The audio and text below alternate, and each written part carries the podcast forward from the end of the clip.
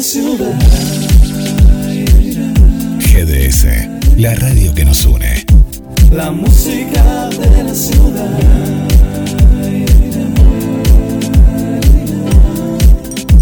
La música de la ciudad. 13 horas y 30 minutos. GDS, la radio que nos une.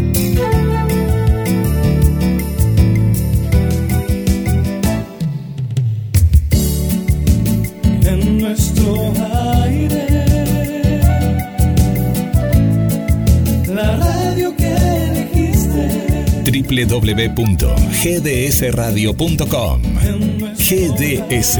Descarga nuestra app. Encontranos como GDS Radio.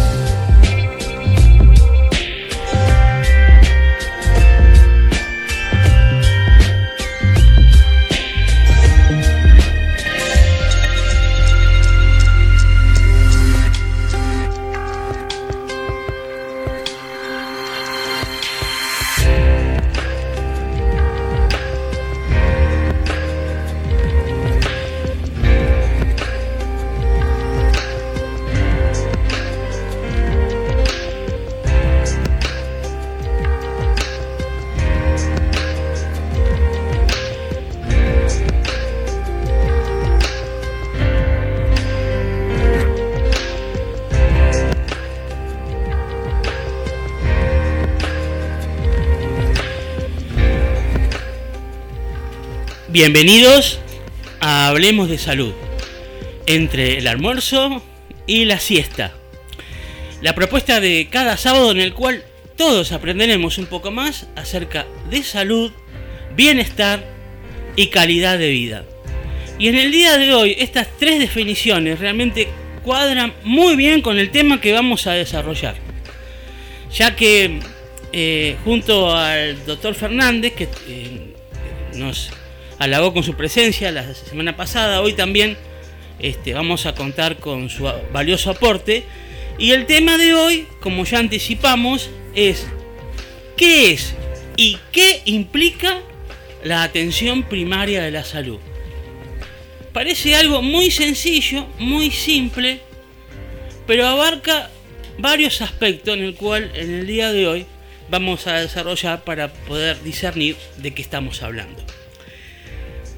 Bueno, acá tenemos este que hoy no, no, no nos ha abandonado, lo estamos rescatando de a poco, porque a veces tiene muchas actividades, a, a Guillermo San Martino, que le damos la bienvenida. ¿Cómo estamos? Buen día, buen mediodía, Gabriel. Muy bien, muy bien. Una tarde, mediodía, bueno, un camino a, la- a tarde en la cual eh, parece otoño. ¿eh? Sí. Hoy salí un poquito a andar en bici, con Ah. campera, con campera. Sí, sí, Sí. yo me iba a traer pullover, pero digo, no.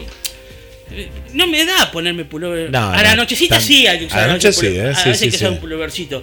Pero eh, ahora, y, y creo que hice tomé una buena decisión, porque de repente cuando eh, sale el sol, que se corren las nubes, está calorcito, se siente un poquito de la resolana. Y ahí con el pullover ya molestaría un poco. Ahora cuando se, se esconde el que lo tapan las nubes, ahí está un poquito más fresco. Pero bueno, la vamos llevando como quien Tenemos dice. una cierta, la, la- la humedad, a, a temperaturas muy altas en Capital Federal, la- Sí. las amigas y amigos que, que- que nos Sí. contaban en la semana, en los diferentes programas.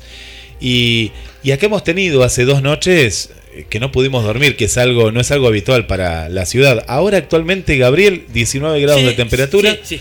Nublado, está nublado, vemos esta, esta resolana que vos decías, y para mañana eh, tenemos una temperatura, eh, una probabilidad de 17 grados de máxima y 13 de mínima. Ajá. Sí, hoy dice que llegaría a 22, ¿no? Está ahí, yo tengo Podría 20 ser, hay que ver. Hasta, Sí. hasta las 15, a las 3 de la tarde todavía puede llegar a subir. 3, 4 de la tarde puede llegar a subir la temperatura, pero no, no va a subir mucho más. Se va a mantener más o menos en esos niveles la temperatura. Esto que vos contás, que la gente depende de la estación, se viste de cierta manera o no. Temprano, era temprano porque eran 8, 8 y media. En la bicicleta veo gente que estaba en cuero, ¿no? Estaba Ah, hasta sin remera. sí. Digo, bueno, esto será mental porque sensorial no es. eh, Estaba fresco, estaba fresco. Sí, no, no, no, sí, pero a veces, eh, a veces cu- cuesta asimilar uno que eh, está en una, en una estación que supuestamente tendría que hacer calor y uno se resiste a abrigarse mucho. Por más que sienta el frío, uno, Sí, uno se resiste sí, sí, porque dice, ¿cómo puede ser? Pero bueno, así es el tiempo, más en Mar del Plata que es cambiante.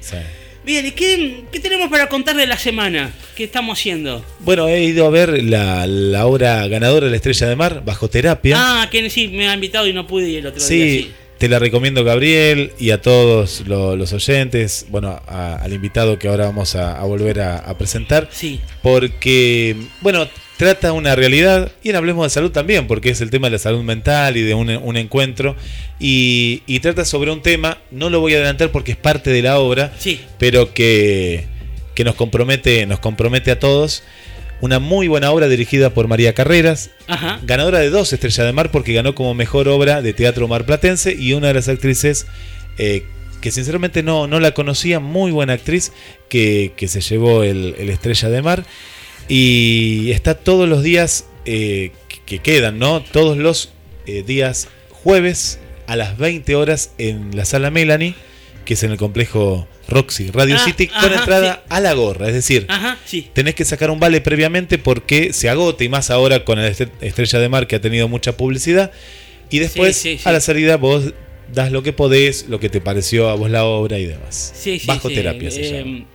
Ahí Marcelo Marán, que está dirigiendo ahí ese complejo, este, realmente es una, una persona... eh, ya estaba años atrás en el Teatro Colón, estuvo él, ¿no es cierto? Siempre con la cultura, sí. Con cultura, pero comprometido con las cosas sensibles de la ciudad relacionadas con la cultura, con, eh, con los grupos o personas que les cuesta llegar a, a las tablas, como quien dice, ¿no? Sí. Y colabora mucho con distintas ONG, este, instituciones, cediendo por lo general el- la sala del Melanie, que es una linda sala, realmente, sala, ¿no? Muy sí. hermosa.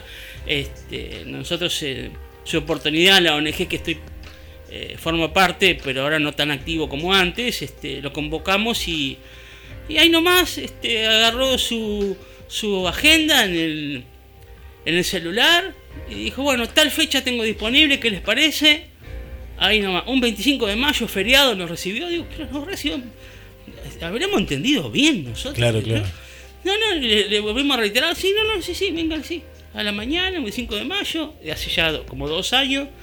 Este, y muy buena disposición. Se aceptó todos los mecanismos y este y bueno, y nos este, se dio el lugar. Así que bueno, eh, es un buen lugar y hay que apoyar el- todo lo que está relacionado con Mar del Plata, ¿no es cierto? Bien, pasando a otro tema, es de salud. Vamos a hablar. ¿Qué, le operaron el muñeco? Al, al- al- al- Cálculos renales. Bueno, qué pasa. Y ahora después el doctor le vamos a preguntar. Sí. Ahora le vamos a. El- le vamos a dar el por bueno, qué, ¿no? Lo presentamos, qué. ya que lo tenemos acá, Sí. el doctor Fernández. Lo que pasa es que lo estamos ahí de incógnito, lo teníamos. Eh, ¿Al doctor le, le gusta el fútbol, doctor? Sí, sí, sí. No me, diga, no me diga que es el mismo equipo de Guillermo, porque yo. No. No, pero hablando del muñeco, es uno de mis preferidos. Ah, quiere decir que ese equipo. Eh, de No, ese equipo no, y de otro más. eso. Viste, bien, Por eso, es de no, River. por eso. Pero viene gente inteligente, No, capaz, no, no. capacitada. No, con sí, soy esto. hincha de River, este, muy- bastante futbolero en, en- Sí, en la época sí, de se- se joven. nota, y, se le nota, se nota que este, tiene pasión, sí. Sí, sí, me gusta mucho el fútbol. sí. Sí, Y a- sí. Es, es decir, me parece que el trabajo del fútbol, el trabajo del fútbol es un trabajo muy, muy, muy, muy lindo porque forma parte de un equipo. Y hoy vamos a hablar de atención primaria. hay que resaltar el equipo. Sí, sí, Y- trabajar y en- en, trabajar en equipo es muy importante. Entonces En me co- parece que coordinación con la otras coordinación, áreas, claro, y, el trabajo, ya que lo nombraba el muñeco, este, Por ejemplo, algo el que trabajo me. de, de de esto- él, porque él con- maneja todo en el buen sentido, está atento a todo lo que pasa en, las distintas divisiones inferiores, de todo lo que pasa en el club en cuanto al fútbol, lo maneja él. Este, Sí. No, yo ahora que viene el tema del fútbol, y vamos a hacer un. fuera de, de agenda, como quien dice, Ah, es breve. ¿Hasta cuánto vale la salud de las personas? Porque la otra vez, bueno, que acá Guillermo dice, bueno, Boca ganó un, un torneo. Eh, ¿Qué este? No. como que como era que era de. ¿Cuál ganó? Si no ganó ninguno. ¿Cómo Boca, que no? En San Juan, ese, pero eso era amistoso, dijo. No, no sé cuál. Bueno, sí que jugó con equipos brasileños y todo eso, ¿se acuerda? Bueno, Ah, bueno, Bueno, me, me costó no recordarlo. no que- Pará, me costó. yo- hace mucho no gana poco, Boca, por yo eso. le- me- te voy a decir algo, doctor. Esta persona, Guillermo San Martino, hace meses atrás dice, no, a mí el fútbol no me interesa tanto, yo soy simpatizante, ahora me está tirando con todo el, el equipo del muñeco, no, no puede ser. Bueno, lo que iba es lo siguiente, ¿cuánto vale la salud de la persona? Porque si bien se podían hacer seis cambios por equipo, como por un partido amistoso, para ir probando los distintos jugadores, el de- el- uno de Boca, que Bebelo Reynoso, se lesionó, estaba por terminar el partido. Parece que fue el golpe porque se puso a llorar porque tenía miedo de que se iba a perder otros encuentros si era una lesión muy grave. Pero parece que más que nada fue el golpe, no, no fue algo de gravedad. Pero voy a lo siguiente. El árbitro le quedaba un, un cambio a Boca para hacer. Y como faltaba, ya había adicionado mucho y ya tenía que terminar, ya en los últimos momentos, eh, dice, no, no se hacen más cambios. Entonces yo digo, ¿cuánto vale la...? Y si realmente tenía una lesión grave, no sé si me entiende. Sí, creo que son dos cosas distintas. ¿Qué? La actitud del árbitro es una y el cambio es otra cosa. El jugador puede salir. Y creo que Claro, eso es pero no le puede obligación- reponer, pero no eh, le- claro, eso bueno, por eso digo digo, cuánto vale y cada persona sabe cuánto vale y cuánto está dispuesta a pagar por su salud. Claro, En todos los, bueno, a eso con- voy en todos yo, los eso voy conceptos. Eso es una- Claro. un, un tema ex- estrictamente personal y lo vamos a ver con lo- cuando charlemos un poquito de atención primaria. Por- eso lo quería introducir un poquito. Sí, lo vamos, lo vamos a, a ver eso porque justamente a punto de partida de esto, de los costos de la salud, Exactamente. eh, es que eh, en, el- los- en la década del 70, sobre todo a principios del 70, este, hubo este, un canadiense, Mark Laloney, que eh, él se planteó y cuestionó las políticas de, de gobierno de, de- de su país Sí. con respecto a la salud por los altos costos que tenía. Sí. Y porque estaban yéndose para las prestaciones hacia una ley que se llama la ley inversa, que es decir, que los que menos necesitan más prestaciones tienen Exacto. y los que más necesitan menos prestaciones tienen. Sí, correcto. Y eso tiene que ver con los costos. Sí, sí, exacto. eh. Muy bien, así la damos como un anticipo. Bueno, ya para redondear la, in- la introducción, queremos... Parece, ¿Hay oyentes que nos están abandonando San Martín o no? ¿Cómo abandonando, no? Pues no, ¿No? sé, no sé. ¿Quién nos ha Eh, no, no, abandonado? no- no sé, hoy, hoy puede ser que no hay playa, puede ser que tengamos no. Sé que hay oyentes que ha- han ido a la playa, eh, Ah, algunos la nos acompañan, algunos sí se llevan, otros no, eh, otros Ah. no, otros no, otros me han pedido el ah, programa en la semana, eh, como el caso de eh, Victoria, por ejemplo, que había estado en la playa, pidió y lo escuchó después. Ah, mira. Eh, y después, ¿quién más? Que había estado Verónica también, Ah. que es un oyente que no escribe, pero, pero suele estar.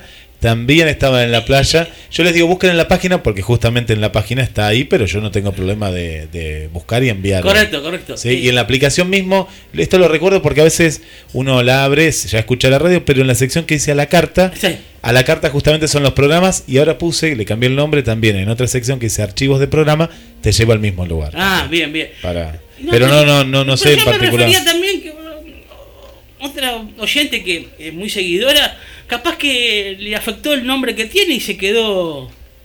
¿Se quedó donde? En, que, va, que va a ir a la playa esta semana. No, no, no, Ah. no, no, no, que el, ape- el- el- el apellido que tiene que es de fantasía, capaz que parecido a la siesta le agarró un.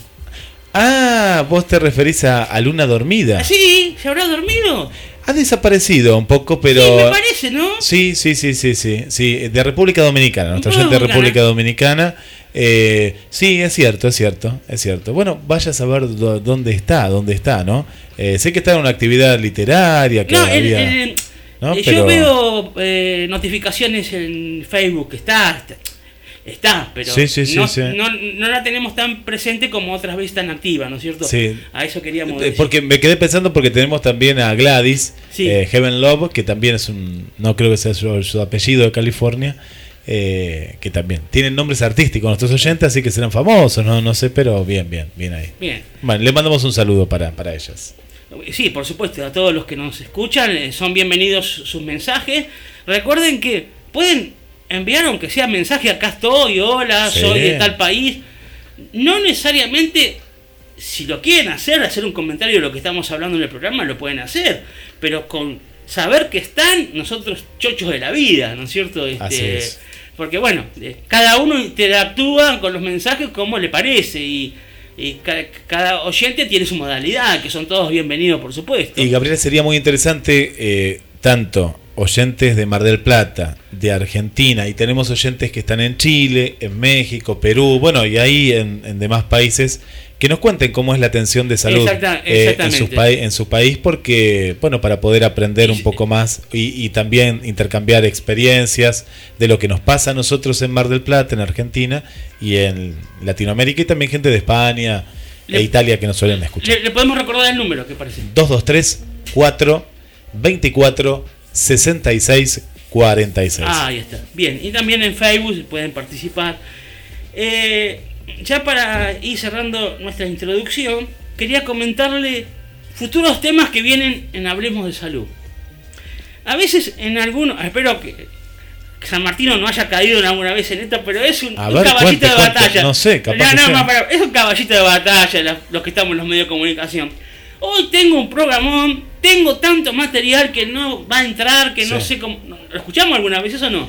No hay que decirlo eso, ¿eh? Mira. Pero, pero lo escuchamos, yo lo No hay que adelantar, hay una cuestión que, que solemos hacer los conductores, decir, tengo una entrevista y vos decís que la pactaste, uno, hasta que no, yo soy muy, muy reacio a eso de adelantar, pero nos pasa, sí, No, sí. pero sí. no solo eso.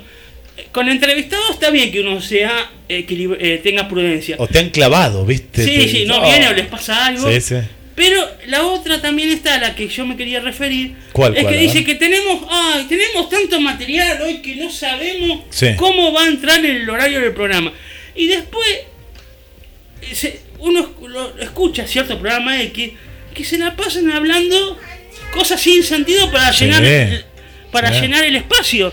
Y bueno, decís, ¿cómo es que no tenían tantas cosas para, para compartir que no le iba a dar el horario? ¿A qué voy yo? Que lo que yo voy a decir es real. Tenemos mucho material. Sí, mucho, mucho. Por mucho. más que, que- que lo, hago, lo hago como un contraargumento lo que estoy haciendo. Y quería contarte también, al aire, pues te lo dije en persona, eh, que, que tuvo mucha repercusión el programa anterior junto Sí. al doctor y, y en el cual mucha gente eh, también tenía muchas, muchas dudas, porque ¿qué pasa? Los medios a veces no cumplen la función que tienen que cumplir y son más alarmistas que, que informar sobre... No, no informan, alarman, ¿no? Dicen, eh, te lo digo porque hay un conteo que me parece que es terrible, que es la cantidad de muertos, eso... Sí. Eh, a veces está bien, hay que informar, pero no como un juego, y ya me parece que es un juego, ¿no? Está- Sí, está- ya pero- han muerto tantas personas, infectados tanto. Bueno, Pero yo quiero hacer hincapié en algo en todo aspecto de la información o de una Sí. noticia. El seguimiento de la noticia no se cumple. ¿Por qué? Uno está el accidente, ¿no es cierto? Los primeros dos o tres días lamentablemente lo que pasó con los vuelcos de los micros. Sí, no es para sí. ser tremendista ni hacer Sensacionalista, sí, sí. Exactamente. Amarillista. amarillista. Pero después no se entera más nada uno, se queda ahí, no sabe qué pasó con el chofer, si está preso, si está... El tema murió ahí y así Sí, sí, pasa con todo aspecto de la información.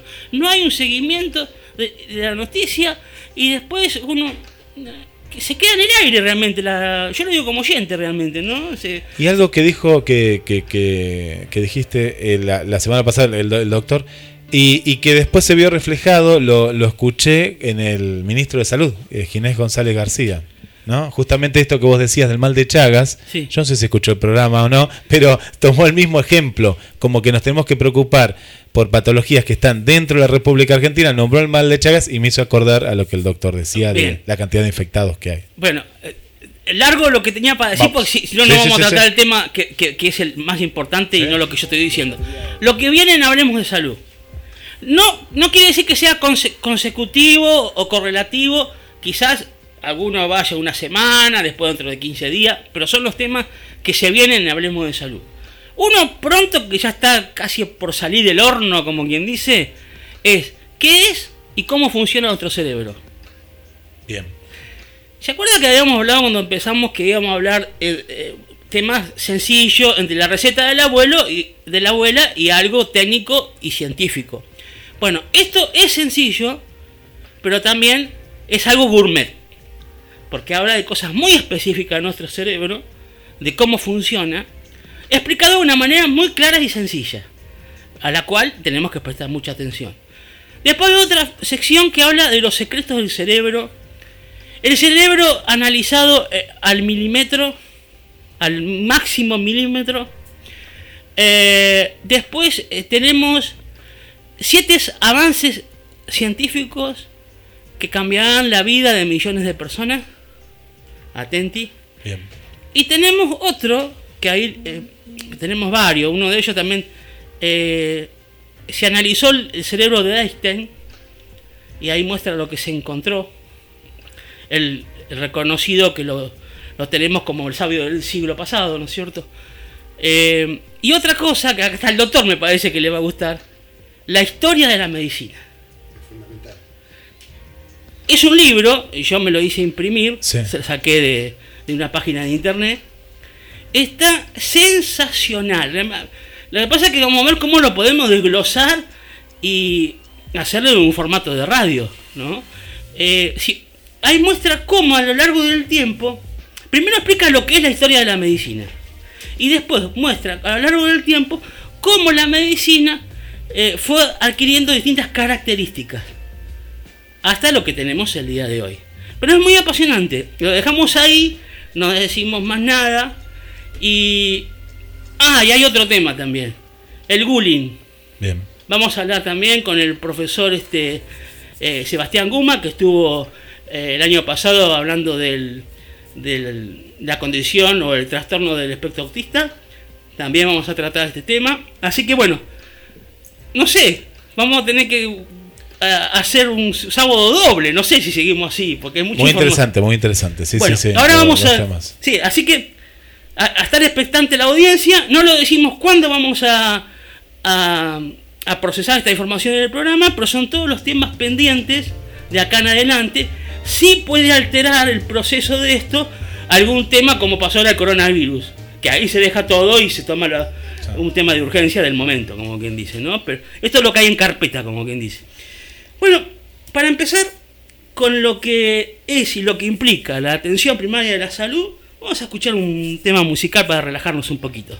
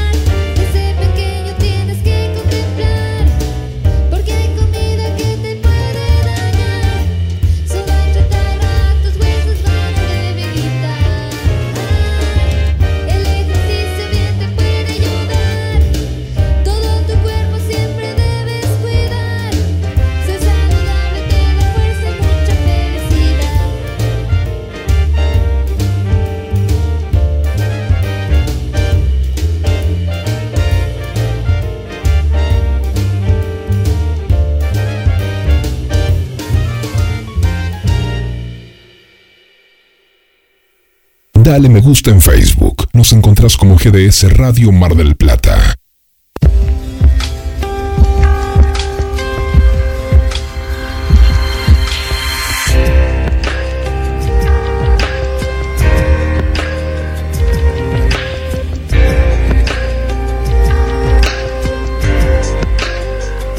la bienvenida al doctor Mario Fernández, en el cual vamos a, estar desarrollando eh, qué es y qué implica la atención primaria de la salud. Eh, de manera de presentación, como usarlo para poder desarrollar eh, el tema de hoy, eh, vamos a escuchar un audio mm, que nos va a ayudar a poder desenvolvernos en, el- en este tema en el día de hoy. Le vamos a pedir a, a San Martino. Es, es, un es un video en realidad que lo podemos poner en Facebook después, ¿no? Porque está muy bueno. Este, Ahora después lo compartimos con la gente. Así, ¿Qué es la atención primaria de salud? Ahí está. Pero está muy. Me gusta, lo, lo escogí porque está muy esclarecedor. Después lo comentamos a ver qué parece. La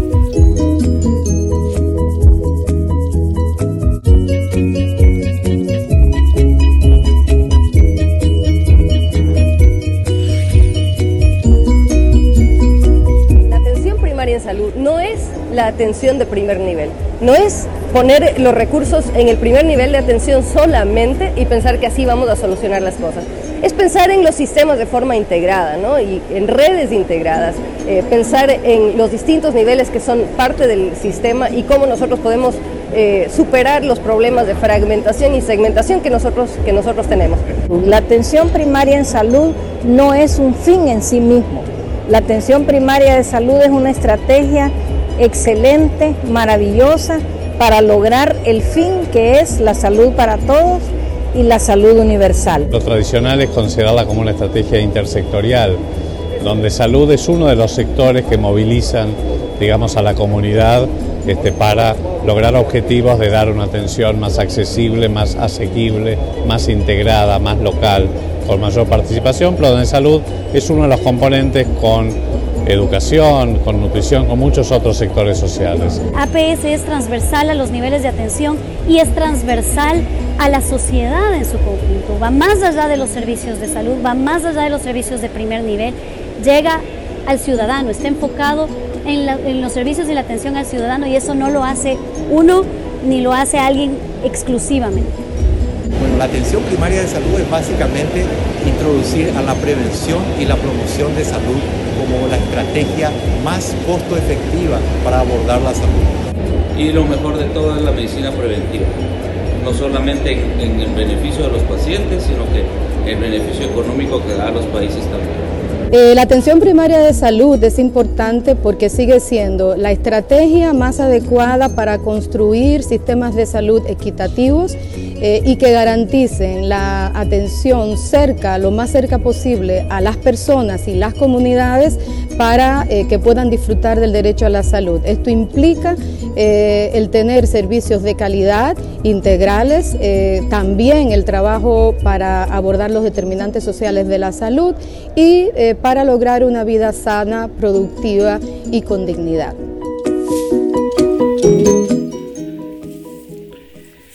Eh, escuchamos a través de distintas personas que participaron lo que es eh, APS o Atención Primaria de la Salud. Y queríamos usarlo esto como base para que ahora el doctor Fernández nos desglose lo que hemos escuchado. Creo que es bastante esclarecedor en algunos aspectos, pero hay mucho para ampliar, ¿no es cierto, doctor? Sí. Eh, primero, gracias por la invitación. No, por favor, gracias por venir. Tanto a Gabriel como a Guillermo. Eh, y sí, y también este, es tan, tan importante el tema este de atención primaria de salud que mi preocupación, eh, después de, de escucharte en lo que comentaste hace un ratito con respecto a la mucha información que hay y todo lo que hay para desarrollar, creo que la atención primaria de la salud este, va a ser difícil compilarla en un rato, ¿no? Entonces vamos a tener que ser muy, muy estrictos a lo mejor en algunos puntos y algunos Muy conceptos. específicos. Muy específicos, por, no porque no, hay, hay muchísimo para hablar sobre la atención primaria de la salud. Sí. Hay muchísimas cosas que seguramente los oyentes a lo mejor se van a quedar con las ganas de, de, de Bueno, hablemos. más adelante podemos Pero- hacer otro pero, capítulo, claro, como por- no. Porque es, es un tema que, que no es solamente un problema local, no es un problema nacional, no es un, No, es un problema mundial Claro. Y es un problema que nos afecta a todos. Claro. Y básicamente porque hay un concepto que se, se maneja mucho con la atención primaria, que es el concepto de la estrategia, el concepto de la salud. Y yo creo que así como uno dice que la salud es demasiado importante para que solamente se ocupen los médicos, también me parece que la salud es demasiado importante como para pensarla solamente como, como una política de salud. Y es, como hablamos antes, de tantas variantes que tiene y tantas variables, que es la suma de todas esas y no una de ellas. Y me parece que la que menos se habla es la que más globaliza a la atención primaria de la salud, que es la filosofía. Ajá. Todos Claro. hablan de atención primaria de la salud como nivel, como puerta de entrada al sistema, que es una forma de verla. Otros hablan de una estrategia o políticas de salud. Y, y sin embargo, el punto que es la filosofía que implica la atención primaria de la salud, que es darle a las personas lo que se merecen. Y, Claro. que, y que partiendo de la premisa de que la salud es un derecho. Claro, eh, por ejemplo, uno de los audios que no, no lo vamos a compartir porque había muchos más, decía que también la atención primaria de la salud eh, va más allá de la, de la prevención misma. No solamente la ausencia de enfermedad, Totalmente. es prevenirla, Exacto. ¿no? Como usted está diciendo, como estás diciendo, doctor, ¿no? Exacto, porque justamente la prevención, la promoción son parte de esa atención primaria de la salud, entendiéndola como una filosofía. Y entonces, cuando se entiende todo esto, la estrategia, la política de salud, la prevención, el nivel de atención, que después lo vamos a, a específicamente a decir puntualmente por qué tenemos que diferenciarlo. No es lo mismo hablar de atención primaria de la salud que hablar de nivel primario de atención, que hablar de prevención primaria. Por ejemplo, habla de prevención y dice siempre prevención primaria, las vacunas es lo, lo más característico, los Sí. planes materno-infantiles. Sí. eh, después habla de prevención secundaria, las sales de hidratación en los chicos, los centros de salud. Uno siempre está pensando en los hospitales, está pensando en, en la enfermedad, pero no está pensando en todo lo que hay antes de la enfermedad. Cómo trabajar ese, ese, ese, ese, ese Y- paquete de servicios que tiene la atención primaria de salud. También lo, lo contrario es cierto, porque también estaba escuchando que la atención primaria es, eh, como dice, primero, pero es una sucesión de cosas que vienen después, ¿no? De como eh, de eh, se pone la base como el fundamento, como para ir después ir creciendo a mayor grado en cuanto a la atención, mejor calidad y, eh, así, ¿no es cierto? Obviamente, partiendo de la premisa que eh, todo sistema de salud tiende a mejorar la salud de la población. Es decir, creo que eso no puede discutirse, ¿no? Digamos como que todos tenemos claro que la, la idea de cualquier sistema busca mejorarla. Sí. Ahora, ¿cuáles son las falencias que tienen los sistemas que nos llevaron a que en la década del 70 la atención primaria de la salud ocupara un, un lugar prioritario en el mundo? Porque se vio que este, había eh, mucha, mucha gente enferma, en enfermedades no solamente transmisibles que se podían evitar, sino en enfermedades no transmisibles, como pueden ser enfermedades cuyos factores eh, intervienen, los factores de riesgo de las personas intervienen, y que se desarrollan a punto de partida de una falta de cuidados previos a la enfermedad. Claro. Entonces, en ese punto es donde a lo mejor uno hace el hincapié con respecto a lo que es atención primaria, pero es una parte nada más. Claro, La no es el todo. No, es el todo. Claro.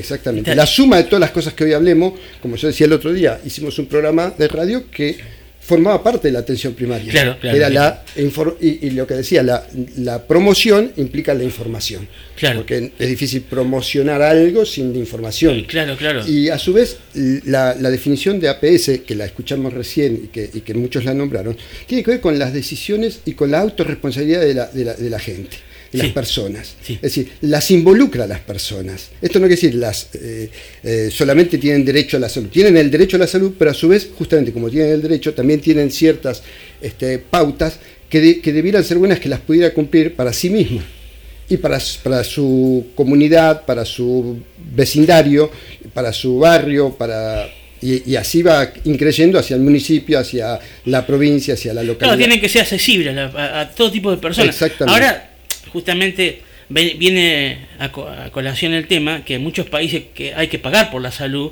Entonces ahí eso de que sea accesible a todo tipo de personas, ahí no se está cumpliendo, ¿no es cierto? Por eso los modelos, eso, eso tiene que ver con el sistema de salud. Sí. Y antes de llegar a ese sistema de salud, que coincido que, que digamos que hay países en los cuales eh, el sistema es absolutamente privado. Los seguros son privados, como Sí. en el caso de Estados Unidos, los Sí. seguros son privados. Este, hay otros países en los cuales los seguros son públicos, como en el de España o Inglaterra o Suecia, los sistemas son públicos.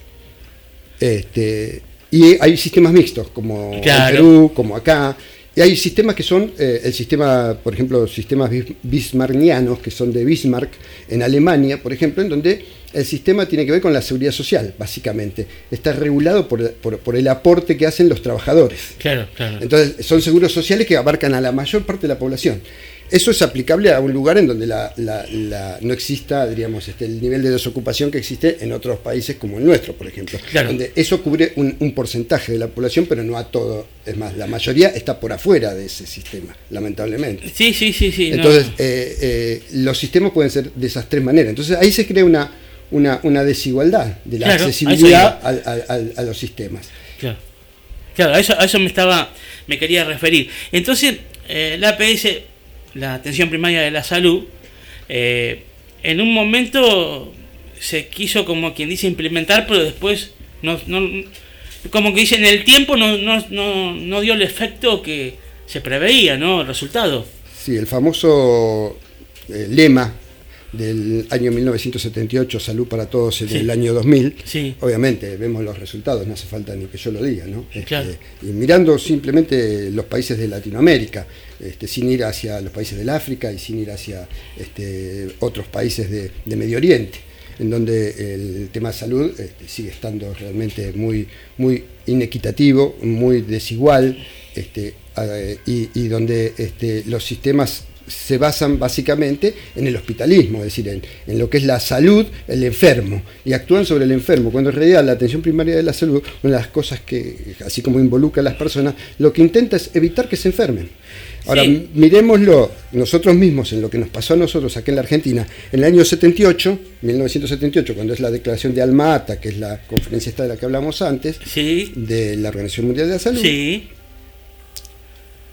nos toca a nosotros una, una situación política, a nosotros en América, en, en América Latina, a varios países, en donde había gobiernos que... Dictaduras. eh, dictaduras militares y que estaban en desacuerdo con, con, Claro. con- con- con estas... ¿Por qué? Porque estaban manejados por sistemas liberales. Claro. Y entonces, esto también, la política acá también tiene que ver con, con lo de la atención que, que hablábamos antes y, y cómo uno diagrama las políticas de salud, porque era difícil que en ese momento se aceptaran políticas en las cuales la gente se involucrara, tuviera opinión, donde los equipos de salud fueran este, interdisciplinarios, en donde había toda una serie de, de cuestiones que se priorizaba, eh, bueno, el que tenía más le daban más, al que tenía menos se le daba menos. Le daba menos. Y es más, la política que esa se aumentó inclusive, se un poquitito cambió la atención de primaria de la salud en la, década de los 80 para nosotros, nos cambió con, eh, con el ministro Florial Ferrara, que se creó el ATAM2, que fue este, un programa realmente fuerte en la, en la provincia de Buenos Aires, en donde hubo mucho, eh, mucho trabajo sobre atención primaria, donde hubo un resurgimiento, pero que cuando llegó eh, la, la época de, liberal, de neoliberalismo de la década de los 90, de vuelta volvió hacia atrás. Sí, porque, porque se priorizan los, los lugares en donde se concentran las enfermedades y, y la atención se basa en las enfermedades. Hay algo que es muy interesante y, voy a tomar dos minutitos para Sí, a ver si, cómo no, por favor. si podemos este, eh, aclararlo. De cada mil personas de una población, Sí. hay 750 aproximadamente Sí. Que esto fue un estudio que se, que se hizo en, en- en Inglaterra y que 750 tenían síntomas o presentan síntomas Sí. o, o síntomas o signos, a veces digamos este, físicos o a veces psicológicos, pero presentan signos o síntomas. De esos se resuelven la mayoría con tres cosas básicamente, con la propia decisión de la persona de mejorarse, de decir bueno y pasa el y como se autolimitan muchas cosas, muchos síntomas se nos autolimitan, uno no está siempre este, de la misma manera todos los días y No. pasan- nos pasan cosas cotidianamente como para que a veces aparezcan determinados síntomas. Sí, claro. Entonces, esa es una. La otra es el vecino, el amigo, el que le dice, le, le dice, me duele la cabeza, me pasa esto. me- ah, mirá, pues yo. Y le, y- y el- y le da un consejo, el vecino, el amigo. Sí. Sí, sí, eh, no estoy yendo tampoco hacia los curanderos, hacia, no, no, estoy hablando del, No, del no. vecindario, el vecino, la, la gente que... Sí, sí, este, o le dice, mira, a mí me pasó más o menos parecido, tomé este medicamento, toma. Eh, eh, claro, me hizo bien, me hizo- o, o simplemente charlándolo a lo mejor lo ayudo. Hay otro, hay, hay otro porcentaje que sí, que, que recurre a tratamientos de, este, diríamos, este, ya sean este, eh, habituales o holísticos o, o otro tipo de- de tratamientos con los cuales se mejora, pero no concurre a consulta médica. Sí. Solamente de esos 750 que tienen síntomas, hay 250 aproximadamente que van a un médico, que consultan a un médico. Y de esos 250 médicos que consultan a un médico, hay aproximadamente 20 pacientes que van a terminar en el hospital. Entonces, si miramos de los, de los 1000 que teníamos de población, solo 20 van a ir hacia un hospital a, a un nivel de internación. Y de esos, a su vez, 5 van a ser utilizados por o, o dadas consultas por especialistas, dejando, tomando como básicos a los pediatras, a los ginecólogos, que son especialidades básicas. Yo digo, Sí, a un, a un básicas. cardiólogo. Otras especialidades no básicas. Claro, sí, sí. Entonces, cinco. Y, de esos hay uno solo que va a requerir de alta complejidad. Es decir, de cada mil personas, una va a requerir alta complejidad. Sí. Entonces, si nosotros hacemos que los servicios de salud, los servicios médicos o- y, y- y todo- y los paramédicos funcionan en virtud de esa gente, y, en virtud de eso vamos a generar para muy poquitas po- personas un, un costo muy alto y al resto de las personas la vamos a tener afuera de ese sistema. Sí, claro, claro. Entonces, el tema es dónde se canaliza el, las- la- no solo el dinero, sino hacia dónde se canalizan las acciones de, de- de- de trabajo sobre prevención y prevención. Por eso también en la atención primaria hay que hacer todo para que pueda cumplirse realmente un modelo de atención primaria de salud, hay que hacer todo un cambio de mentalidad en las personas, en las comunidades y hasta en los propios profesionales para que justamente ese concepto que eh, emitió este, en, en el, en el anuncio que pasaron antes, con respecto a que no es una atención primitiva la atención primaria, No. es una atención que sea dedicada o, o que tenga que basarse en la pobreza. Justamente lo que busca es atacar eso, para que no sea ni primitiva ni pobre. Claro, eh, pienso que hay eh, un concepto, una expresión que se podría mencionar que es la salud, verla no como un gasto, sino como una inversión. Sí. A mí me da una, eh, antes, una, una sensación que esto si lo comparamos con, con la escuela pública y lo que vos decías de ciertos gobiernos liberales, neoliberales o de, o de otra, eh, eh, que van, ¿qué hacen? Dicen, no, no, el hospital estaba rotado, porque es verdad, ¿no? De gente, que va mucha gente. Empiezan como a no invertir en los hospitales públicos ¿Para qué? Para que haya una oleada de, de decir a la gente, no, no, tengo que tener una obra social, eh, necesito sí o sí ir a un hospital eh, privado, porque si caigo en lo público, como suele pasar, con la educación y con, con la salud también, ¿no? Eh, es como que ah, en un momento dado se dice, no, no, faltan insumos, por ejemplo, en los hospitales públicos eh, y demás. Eh, ¿Hay una intencionalidad política a veces en eso? En que la atención primaria eh, en lo público, por hablando de Argentina, ¿no? Que es lo que nosotros conocemos, vaya por ese lado, ¿no? De- Sí, creo que hay una intencionalidad política y a veces también, vuelvo a decir, hay un- una falta de información sobre que la atención primaria es muy clara al respecto de decir, darle a las personas lo que necesitan en virtud de su momento y su tiempo. ¿Esto qué significa? Porque a veces se confunde igualdad con equidad. La atención primaria no habla en ningún momento de igualdad, habla de equidad. Equidad. Es decir, que a cada uno hay que darle lo que le corresponde para esa eh, situación y para ese momento y ese tiempo. Por supuesto. ¿Por qué? Porque eh, no es cuestión de decir, bueno, entonces a todos les tenemos que dar un resonador magnético nuclear y en todos los barrios tiene que haber un resonador nuclear, nuclear magnético para que estén todos iguales. Todos los enfermos debiéramos hacerle a todos eh, una tomografía computada porque así están todos iguales. No. Lo que habla es el que lo necesita. Para saber quién lo necesita. Según la- la- la atención- lo que requiera la persona en cuanto a salud. a, su- a sus necesidades Claro, reales. Claro. El punto es que a veces hay una lucha de las personas porque justamente eh, siempre, y en virtud un poquito de lo que hablamos, de lo que eh, hablamos al comenzar el programa, el, el- el fenómeno alarma o el fenómeno, si queremos, mercantilista o el fenómeno eh, amarillista para un caso, o podría ser el fenómeno eh, del negocio de la salud, puede llevarnos a pensar que tenemos que este, hacernos, si nos duele la cabeza, tenemos que hacer una resonancia magnético nuclear. Claro. Y, y ahí está la capacidad de los médicos para poder determinar en qué casos sí y en qué casos no. Y ahí está la capacidad justamente de la atención primaria de la salud cuando está en su totalidad desenvolviéndose o impactada en una sociedad o colocada en una sociedad como, como, un- como una herramienta fundamental, Sí. es que entrena a los médicos para que justamente puedan establecer estas diferencias. Y a su vez de- determinar que el 80-85% de las personas no requieren de ninguna práctica de especificación.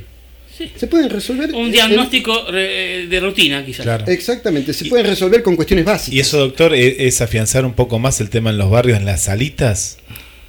Con esta atención, esta atención podría estar cubierta a veces. Es que eh, debiera de estar debería, cubierta. debería Eh, la, estar, ¿no? función, Sí. la función de los centros de salud es muy importante porque están instalados, por ejemplo, en el caso de Mar del Plata, Sí. hay 34 centros de salud. Sí. Están instalados en, en un montón de lugares. Estratégicos, en, ¿no? En Estratégicos y cubriendo todos los sectores. De, de- entonces, desde la estructura no es el problema.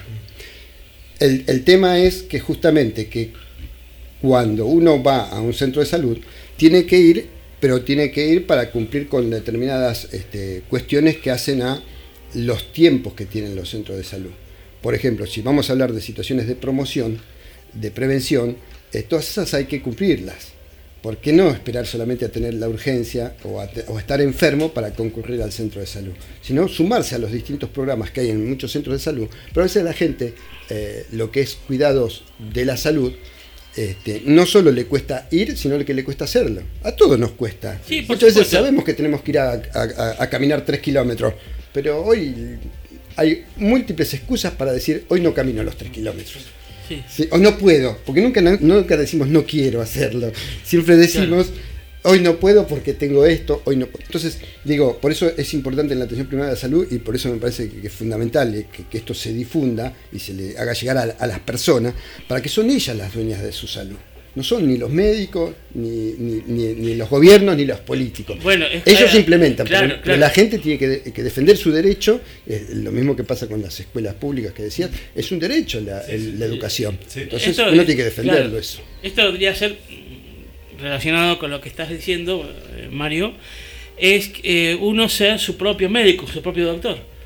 Porque uno mismo eh, va discerniendo los distintos síntomas que va teniendo sobre algo, alguna anomalía, algo que ayer o anteayer no estaba y hoy sí, este, y se siguen creyendo en los días, eso se sigue acentuando, quizás ese molestia, ese dolor, lo- o lo que sea, o malestar estomacal, X, ¿no es cierto? Digo para decir algo, y quizás la gente no dice, no, ya se me va a pasar, y, y va cuando ya está un poco, el tema un poquito más agravado, ¿no? Sí, por eso mismo decía antes que justamente esto a veces tiene que ver con la información. Claro. Porque si la persona puede pensar que, que es, como, como yo decía antes, una cefalea, en general, en el, en el alto porcentaje de los casos, es- es- son cefaleas inespecíficas, es decir, que, que no requieren ninguna lesión, no tienen ninguna lesión las personas, pero hay algunos casos que sí. Entonces, eh, yo no, di- no, no creo que tengan que ser médicos, simplemente tienen que cuidarse y pensar, bueno, lo, lo com- ir y comentarlo, consultarlo, preguntarlo y estar informado y saber, porque no es tampoco lo mismo eh, internet o, o- o- No, uno puede me- googlear, uno puede googlear un montón de cosas y también le puede entrar el Yo factor alarma, no es peligroso a veces una- una esa información, Mario, ¿no? Una metáfora, ¿en qué sentido? Ser uno su propio doctor. Porque cuando uno va al médico, el médico le pregunta, ¿qué síntoma tiene? Y uno le dice, en ese sentido quiero decir que uno es el propio doctor. Claro, Le dice, tal cual, "¿Usted claro, ¿Le sí. duele acá? ¿Usted Sí. le duele acá? ¿Le duele acá?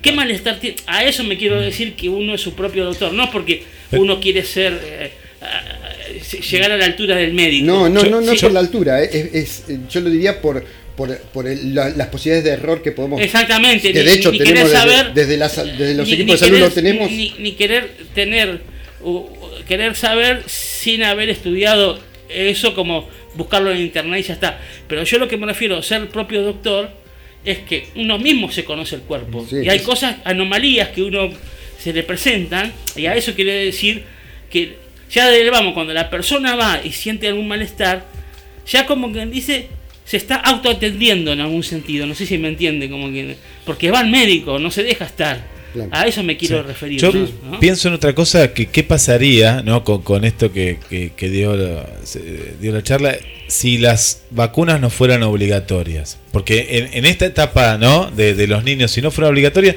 yo no sé si las mamás los pa- o los padres en conjunto eh, cumplirían ¿no? en fecha y forma con las vacunas correspondientes. No sé qué, qué, qué le parece, doctor. Sí, sí, creo que justamente, creo que mm, tenemos que ayudar a la gente a que pueda comprender que es independientemente de la, digamos, de, de la obligatoriedad Sí. o no de una vacuna, la posibilidad o no de colocársela este, y la necesidad o no de colocársela. Entonces, este, eh, no solo con respecto a las vacunas, que, sino también que los planes que, que- que tienen algunos sectores de la población, están atados a, a determinados controles de salud. Y la gente a veces los hace simplemente en función de eso, pero en realidad justamente lo que yo digo es que la atención primaria de salud lo que permite es llegar a la gente para que no, no fuera este el factor por el cual hacen el control de salud del, del niño o el control de salud de la, de, la, de la embarazada, sino que se haga porque justamente corresponde hacerlo para mejorar su nivel de salud, para mantener su nivel de salud. Y tan es así que eh, hay, hay un punto que también es muy interesante, que es cuando, cuando analizamos la- las causas de, de- de lo que hacen a la salud de una población, lo más, digamos, lo, lo primero que uno, que, uno, que uno observa es que el factor más importante es el ambiental. Después viene el factor genético, es decir, la predisposición que tienen las personas a tener determinadas enfermedades. Sí. Después hay, recién en, en- digamos, en un tercer lugar, vienen lo que es los sistemas de salud. Quiere decir que antes de llegar a un sistema de salud, la persona pasó por estas etapas que recién decías bien vos, Guillermo, que, este, que Gabriel, eh, que mm, se afectan, digamos, eh, cuestiones que la persona se conoce y que se ve afectada y que ella puede res- responderse. Sí, sí, hay cosas Eh, simples que sin ser médico la persona se da cuenta. Claro, Escuchame, hace un mes, por hace un mes que estoy tosiendo, diciendo la expresión, no es para discriminar como, un- como si fuera un perro, como toso, que ya- entonces algo me está pasando. Entonces este, a eso me requiero, ser la persona y "Ah, tengo que ir al médico, algo tengo. Entonces ahí, desde el vamos, a eso me quería referir yo, la persona ya está buscando la ayuda profesional, como quien dice, para anticiparse a algo más grave, ¿no? Sí, eh, pero volvemos a, a- a mirarlo desde el punto de vista de la enfermedad. Sí, claro. Y, la, y la atención primaria, lo, No, lo- obvio. fundamental es que tiene, O, eh, tiene es, es el, el hincapié en evitar que esta persona Exacto, eh, eh. llegue a, a esto de un mes con tos. ¿Por qué? Porque tiene herramientas de, de- de información y de consulta con promotores de salud, no necesariamente a veces con, lo- con los médicos, sino con, con la conexión con el equipo de salud. Si uno piensa en un equipo interdisciplinario, en donde participan trabajadores sociales, donde participan enfermeros, donde participan médicos, donde Exacto. participan kinesiólogos, donde participan administrativos, donde es, es un verdadero equipo de salud, que es lo que compone un centro de salud. Cuando, cuando esto funciona bien, las personas tienen la forma de canalizar y, y- y es, y esa canalización no es necesariamente el consultorio médico. Claro. A No, veces no. Son otros puntos antes Claro. para decir, eh, acá Obvio. tenemos una, una alerta, La- acá tenemos una alarma. eh, Y la difusión pasos. en los medios de comunicación, También. en las campañas que se hacen, También eh, son necesarias. Son muy fun- son Sí. fundamentales. Claro, Por eso es importantísimo lo que dijiste antes con respecto a no a, no- a no- a no, no alarmar a la población. Mm. Porque también a veces cuando uno genera miedo se paraliza a las personas. Sí, el miedo paraliza. El miedo paraliza. Dice, no Entonces- voy, no voy al hospital porque no me quiero agarrar el coronavirus Exacto, o tal ejemplo, cosa. Por o ejemplo. Sí. Por ejemplo. Entonces, claro, eh, eh, entonces podemos aclarar que cuando uno dice la ayuda profesional no implica necesariamente el médico en sí, la consulta al consultorio, sino todo lo que está relacionado con eso. Exactamente, por eso, por eso es, tan, es tan grande en el sentido de que abarca tantos, este, tantos puntos la atención primaria de la salud. Por eso a veces uno no la puede reducir solamente a la atención médica. No, porque no, algunos piensan en atención médica cuando hablamos de atención primaria de salud Sí. o el sistema médico. Y, y es mucho más allá. No, Por eso no, yo digo, hablar de una filosofía que tiene que ver con cómo se, cómo se hace para que la población tenga este, mejores niveles de salud y si los tiene, mantenerlos. no Bueno, ahí hay uno de los videos que mostraba ahí, dice que la atención primaria, bueno, vaya si no es una vida, para hablar en otro momento, va de que el, el feto está en la, en la panza de la mamá, ahí empieza la atención primaria y continúa durante toda la vida de la persona. Eh, eh, es algo integral, ¿no es cierto? Es, un, es, un, eh, es una sumatoria de cosas, como quien dice, ¿no? Sí, la, a su vez después ahora entramos en lo que sería, digamos, cómo se organiza, porque todo esto que es tan grande hay que organizarlo. Sí. ¿Cómo se organiza? Sí, el control eh, eh, en medidas que se van haciendo, por ejemplo, el control del, del embarazo. Sí. Es, es- es una pauta que existe, eh, digamos, es una medida básica, esencial, es una atención esencial, que es justamente la que dice la atención primaria de la salud, Claro. que, que es atención esencial. Y ahí es donde uno se da cuenta que implica ¿no? el embarazo, el, el- el seguimiento de ese embarazo, este, la atención de ese embarazo, después el niño, las medidas de Eh. controles de los niños, de prevención, todo lo que es promoción de salud de los niños, todo lo que es las charlas que tengan los pediatras, los médicos generales, los médicos de familia, la enfermera, la gente del equipo de salud, ¿no? quien, quien, quien, quien- quien lo asista. Ahí me, me- me- me hace un poquito, pero esto ya viene de hace mucho tiempo. Yo nací en la Mater Dei, no sé, una clínica privada carísima, por lo Sí, que sí. han contado mis padres. Sí, sí. Eh, ¿Por qué la, la, cuando uno, por ejemplo, uy, vas a estar está esperando a un, un hijo y demás, eh, justamente se piensa siempre en lo privado que en lo público? Más allá de que eh, en lo público a veces dice no, porque no vas a estar en la habitación, que es un tema de confort en eso, ¿no? Sabiendo que acá el materno infantil es número uno, están los mejores médicos, que también están en lo, en lo privado. Eh, y vos fíjate que cuando es el tema de las vacunas, ahí sí se va la salita. A mí eso siempre me ha hecho eh, ruido o de- o decir, ¿por qué? ¿No? Si es una cuestión de costumbre o, qué es lo que qué es lo que pasa, ¿no? Vamos a lo mismo también, a que mucho se va a, a lo público, entonces se piensa que la atención es mala, entre comillas, que no, no lo es, yo, yo sé que no es, pero hay como un, i- y, hay, hay quedado como un ideal, ¿no? Eh, en el argentino. Que, Sí. ¿No? Me parece que como que ha quedado eso. Eh, uy, vas a tener familia, anda a lo privado, ¿eh? Mirá que en lo público no sé qué puede pasar. Sí, tan es así que justamente eh, esto tiene que ver con lo que hablábamos antes, de, de- de definir con respecto a las, a las necesidades que tienen las personas, y las necesidades que tienen las comunidades y las necesidades que tiene la población y las comunidades.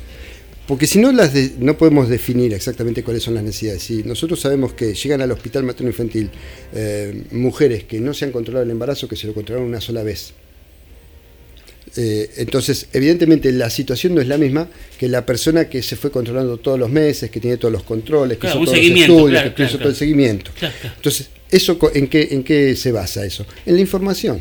Eh, y en llegar a esa persona que está embarazada. ¿Cómo llega un equipo de salud a la persona que está embarazada? A través del trabajo en terreno. Eso forma parte de la atención primaria de la salud. Los trabajadores sociales, los trabajadores, la gente que va a trabajar en terreno. En, en- en algunos lugares tienen sistemas organizados, sobre todo en lugares rurales, con eh, no médicos, porque no van los médicos a determinados lugares, a determinadas este, zonas eh, muy necesitadas o con carencias, sino que los que, los que van este, son agentes sanitarios. Pero esos agentes sanitarios están en contacto con toda la población y ese es el factor fundamental, el estar en contacto con la población, el llegar, el que una persona embarazada, que si hoy nos está escuchando alguien que quedó embarazada, sepa que vaya, lo primero que tiene que hacer de- después que se, sabe que está embarazada o que tuvo un atraso menstrual, es definir claramente, tengo que hacerme los controles, tengo que hacer, y, y decir todos los meses me lo voy a tener que hacer. Y en el último mes me lo voy a tener que hacer tres veces a lo mejor Sí. antes de tener el, el parto la, eh, y el nacimiento yo del bebé. tengo con- conocimiento que es tremendista, pero más de un caso me he enterado, incluso un familiar cercano a mí. Bueno, te- eh, la- ese, eh, digamos, ese día en kilos. Bueno, eh, no tenía su periodo, se le había cortado, pero había pensado, bueno, porque. Y prácticamente fue a tener el hijo al, al hospital. Porque, claro, como es gorda, hablando mal de excedida en peso, este no se discernía que estaba Terrible. embarazada. ¿Y hasta qué mes había llegado? Y no me acuerdo, Bueno, no, pero- pero, ah, había muy avanzado, avanzado, muy avanzado avanzado. estaba. Estaba muy avanzado ya. Este, y también me enteré el caso de otras personas también. Este, que como que disimula y que no pero si tenés una anomalía que tu ciclo se te cortó, tenés que ir, me parece, a ver qué te pasó. Sí, por eso es importante eh, en los casos en los cuales no, no, no haya personas que lleguen hacia, hacia los barrios o hacia las casas, eh, en el sistema de atención primaria de la salud es fundamental que haya una conexión directa entre la persona y el, ser- y el sistema de salud. Por eso habla de la accesibilidad. Claro. Porque la accesibilidad no es solamente decir, bueno, tengo un turno para, para mañana. La accesibilidad es ingresar a un sistema y ese ingreso al, al sistema puede ser porque la persona vaya o porque alguien del equipo de salud llegue a esa persona. Y nosotros, en el caso de Latinoamérica en general, y en el caso de África y en el caso de otros países en los cuales este, estamos este, lejos de, diríamos, de, de tener salud para todos, debiéramos de hacer más hincapié en esto con respecto a tenemos que ir a buscar a los que no vienen. Porque eso justamente forma parte de la atención primaria de la salud. Tenemos que ir a buscar a los que no llegan al sistema para mejorar realmente la accesibilidad, para que puedan entrar al sistema. Porque no es solamente la puerta de entrada, el decir la puerta del consultorio médico. Sí, entonces lo que acá hay que diferenciar que a veces no está acce- accesible a todas las personas, no porque no esté disponible el servicio de salud, sino porque X motivo la persona no puede llegar. A veces las distancias, puede ser muchas cosas, o la persona necesita eh, algún estímulo, algún incentivo, ánimo, decir, bueno, pero usted tiene que controlarse porque, eh, mire, pasa esto, pasa lo otro. Entonces, a veces no todos tenemos las mismas, reaccionamos de la misma manera o tenemos el mismo temperamento.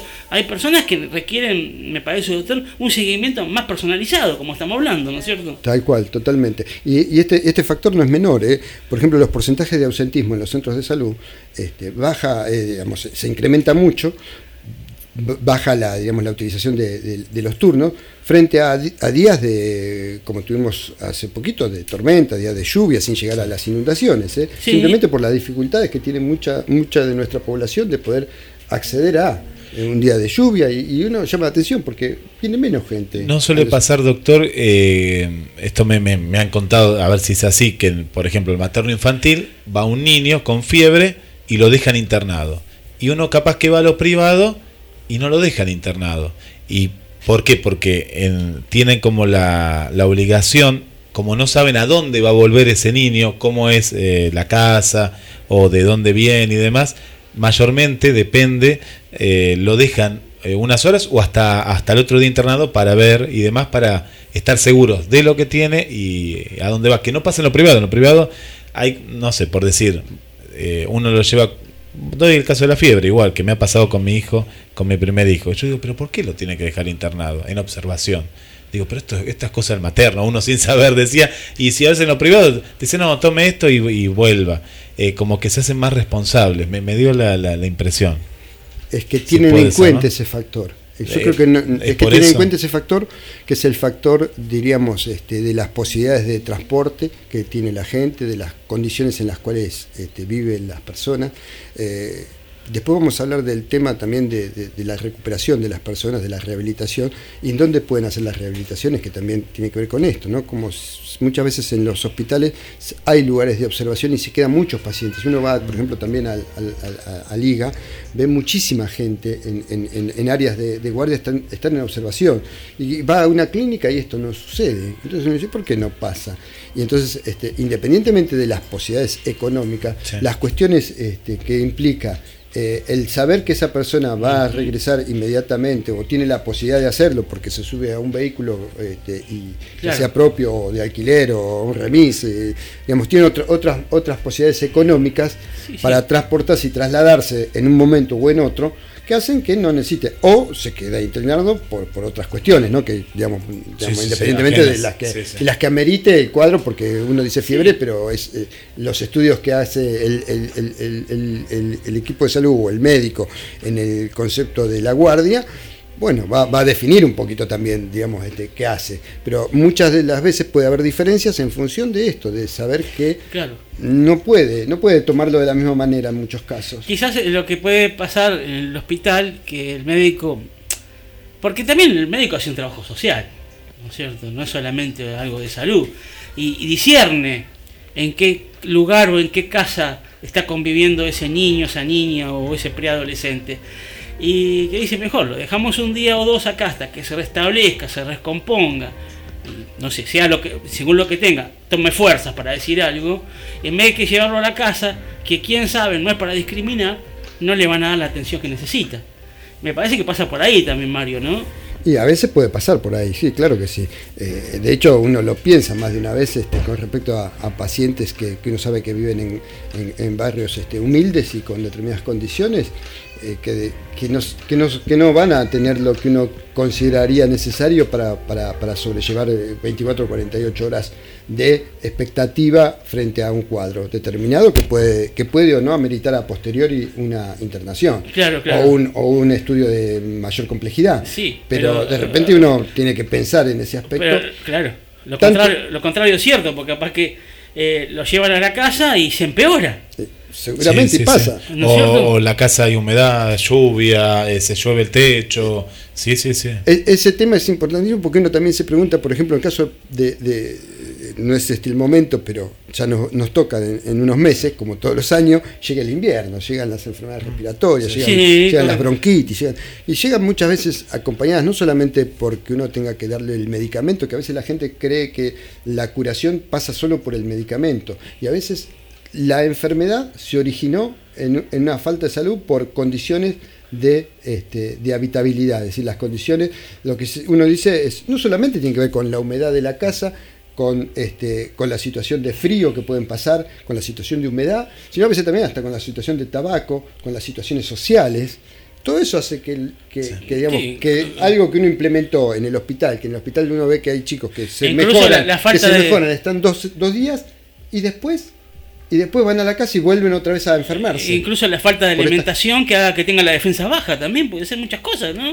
Por e- sí, por eso mismo cuando hoy yo hace un ratito les decía que, el- que digamos que no es la salud no depende solamente de un factor de sistema de atención médica o del sistema de atención de salud, sino que tiene que ver con otras condiciones que son la- las genéticas, las ambientales, que son las primeras causas. La primera causa de, de- de que uno tiene que luchar o que tiene que pelear y que tiene que ponerse firme tratando de ver de qué manera lo resolvemos en las condiciones ambientales.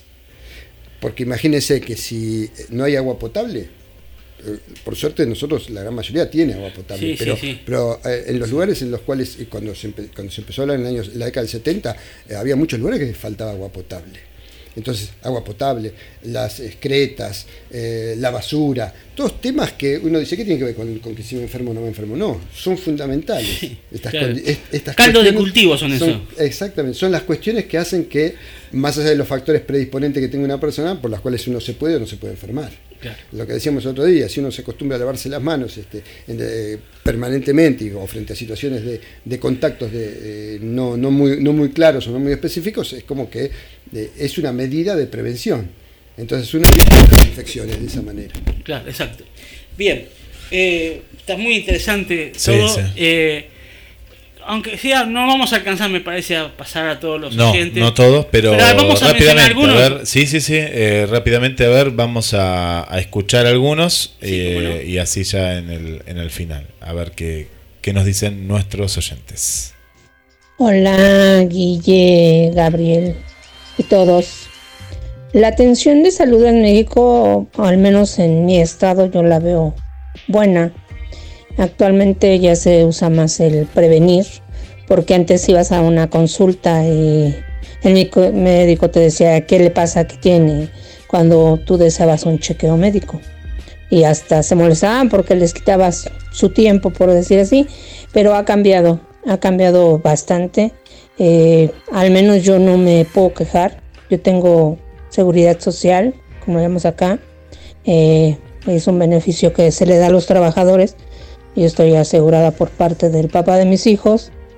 Pero me ha tocado también estar en el sector público, que son instituciones de la Secretaría de Salud, y existen buenas atenciones. A veces hay más este servicios en algunos otros lados.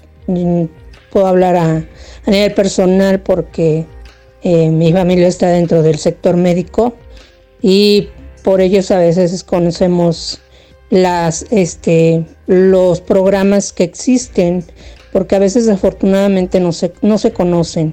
A nivel privado es algo caro, pero también hay buena atención. eh, Este, y sabes que pues cuando hay algún problema con la salud no se juega.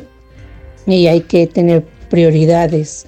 Ahorita se ha dado este, pues desafortunadamente con este nuevo presidente que quiere según hacer cosas buenas, pero lamentablemente están sucediendo cosas que hay escasez de medicamentos para ciertos tratamientos, como por ejemplo el cáncer infantil. Ahorita hay cierta demanda y no hay medicamento, hay escasez. Eh, son situaciones complicadas que no se entienden el por qué el desabasto, el por qué este, no, no, no se encuentran, ¿no? Pero no, yo hablo a mi nivel personal, hasta ahorita yo tengo buena atención. eh, este, actualmente te indican chequeos rutinarios cada mes a los cuales asisto y pues en, en general e- ese es mi punto de vista. Saludos.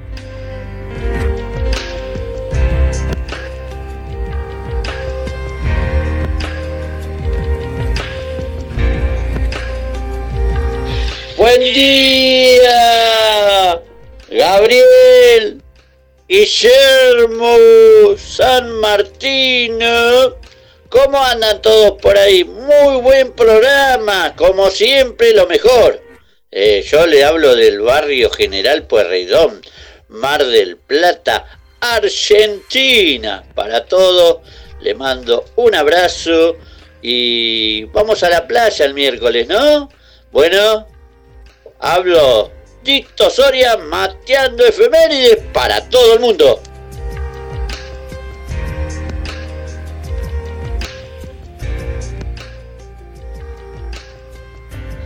Muy buenos días, Gabriel Guille, un gusto saludarlos y escucharlos. Pues la atención pública, en primer lugar privada, pues sí, sí tiene muchas ventajas. Bueno, una de ellas es que sí tiene mucho medicamento, la atención de los médicos tal vez personalizada, muy buena. Pero en estos últimos dos años, la pública ha decaído bastante, pues al gobierno como que no le interesa tanto más que obtener los recursos, no para comprar medicamentos, sino para tenerlos ellos y, y privatizarlo todo. La gente sí es mucha la queja porque no hay una buena atención como se tenía anteriormente. La atención pública, así como ellos la, quieren manejar de adueñarse de todos los hospitales públicos, de ver la compra de medicamentos, pues ha denotado mucho en ver la falta de atención, por ejemplo, sobre todo en enfermedades pues muy fuertes como lo que sea el cáncer, la leucemia, ya que niños, jóvenes o mujeres o personas que padecen este tipo de enfermedades no tienen la atención adecuada para ello y se, se dan todos los casos de que prefieren irse al, al extranjero a atenderse. Pues es un gusto saludarlos y, y escucharlos. Un saludo.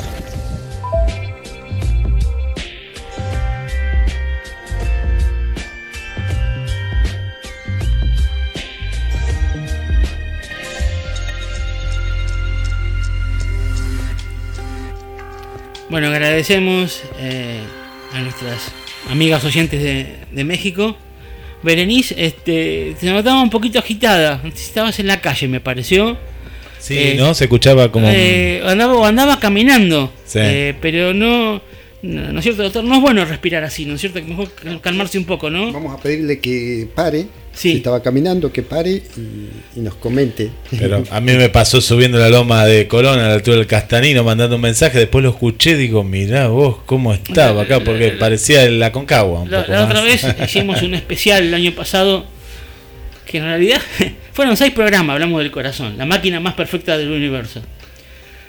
Eh, y bueno, en parte decía que uno tiene que eh, eh, no hacer porque hiperventila y hace Claro, mal eso, ¿no? exacto. Sino tiene que tiene que inhalar, exhalar, esperar unos 5 o 10 segundos, después largar, después hacer un proceso tranquilo, relajado. Este, así le, le aconsejamos a Berenice, ¿no es cierto? Claro. Que se calme un poquito porque le puede hacer mal eso. Uno piensa que las respiraciones por minuto tienen que ser de, seis- de 16 a 18.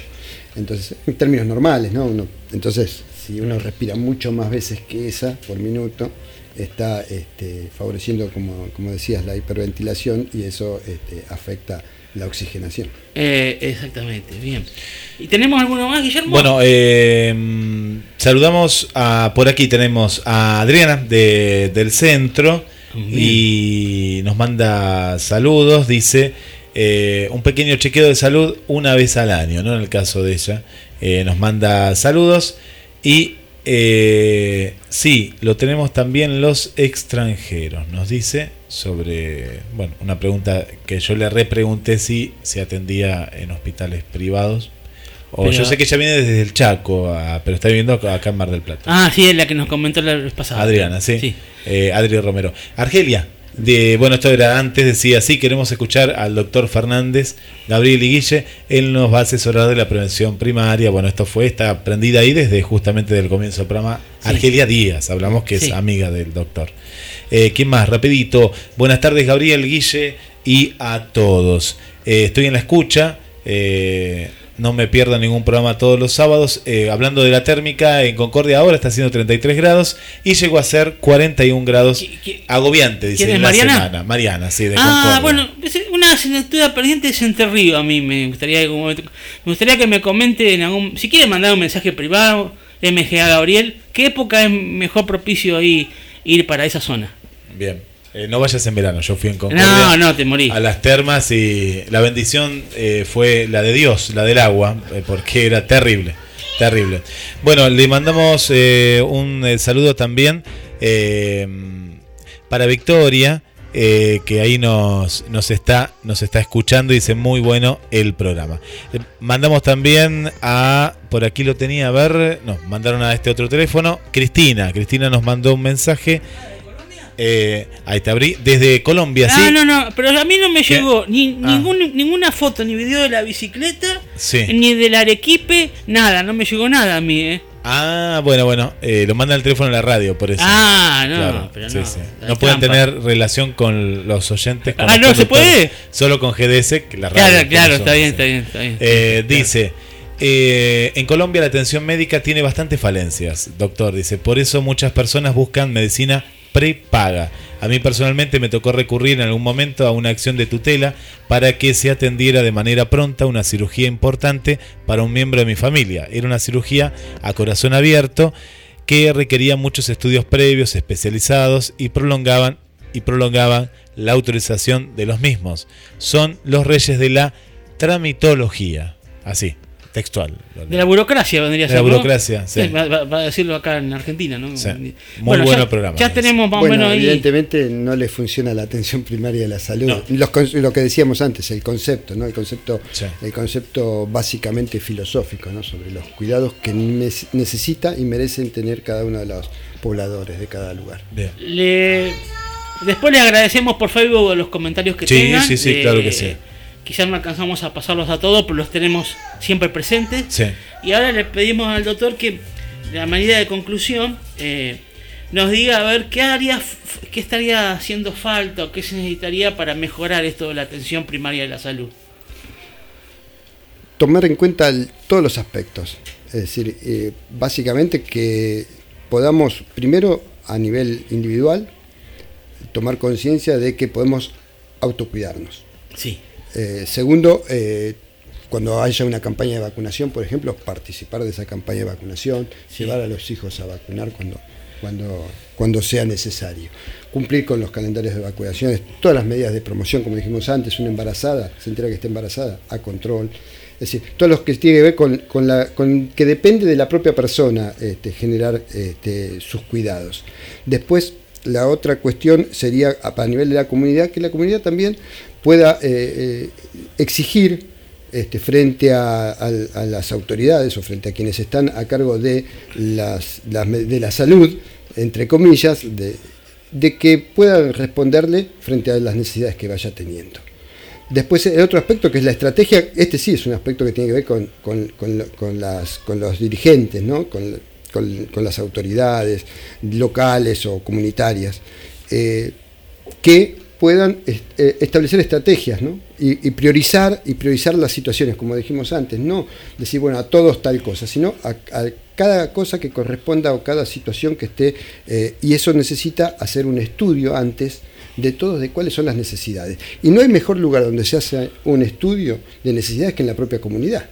Porque es la propia comunidad la que sabe cuáles son sus necesidades. La propia persona la que sabe, como, como decíamos antes, es la persona la que sabe cuáles son sus problemas. Claro, Entonces, exacto. si no vamos ahí, va- vamos a hacer diagnósticos equivocados y vamos a tomar medidas estratégicas que no van a ser las adecuadas. Entonces hay que trabajar mucho en ese aspecto para poder Sí. mejorar las estrategias. Solamente ah, serían estadísticas que reflejan un número y no la necesidad real de la persona. ¿no? Exactamente. Y muchas veces falla por eso la atención primaria. Es una de las, de las fallas a veces porque los diagnósticos se establecen desde, desde un área de, de, digamos, de, de ejecución que no es la comunidad propiamente dicha. Recién cuando, sino que es, este, eh, como decía acá, este, eh, el oyente, Sí. eh, desde a lo mejor desde algún escritorio de, diciendo esto va y esto no va, o donde se establecen a veces este, autorizaciones sí. o no, y en realidad sin, sin conocer exactamente cuál es la necesidad de la gente. que estás diciendo, Mario, sería lo que se llama un trabajo de campo. Ir al lugar, como quien dice, ¿no?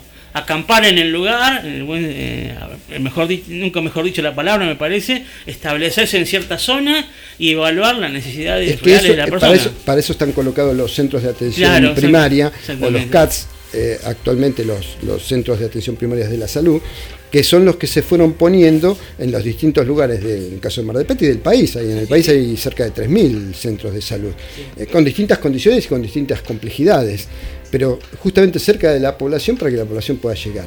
Y la otra cuestión que tenía que ver, que también que creo que a, la- a- la- a la- a los oyentes en general les digo que, por favor, que no confundamos de nuevo el tema de eh, la medicina privada versus la medicina pública.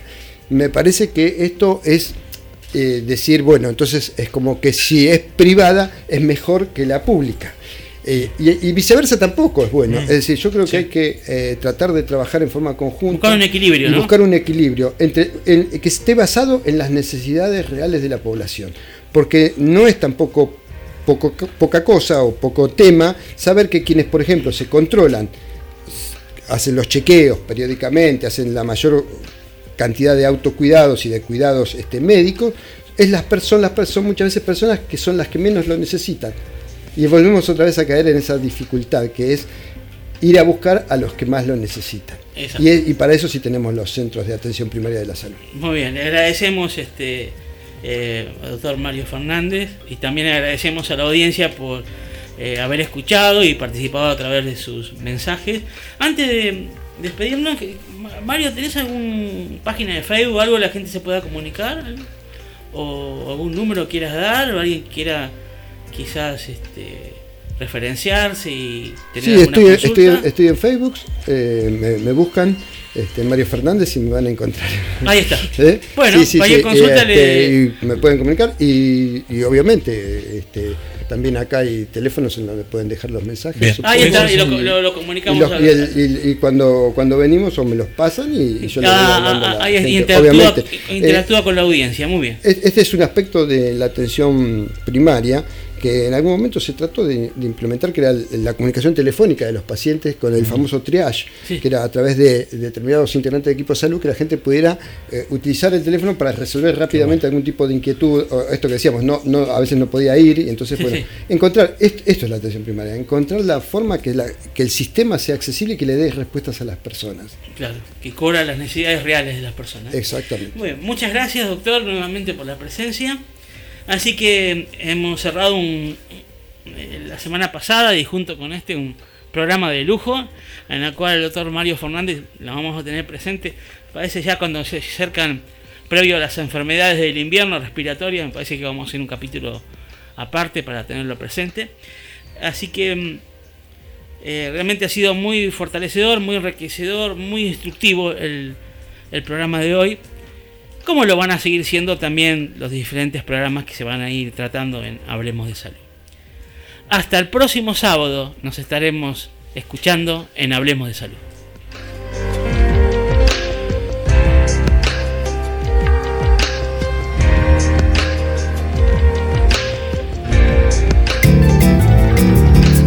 GDS, la radio que nos une.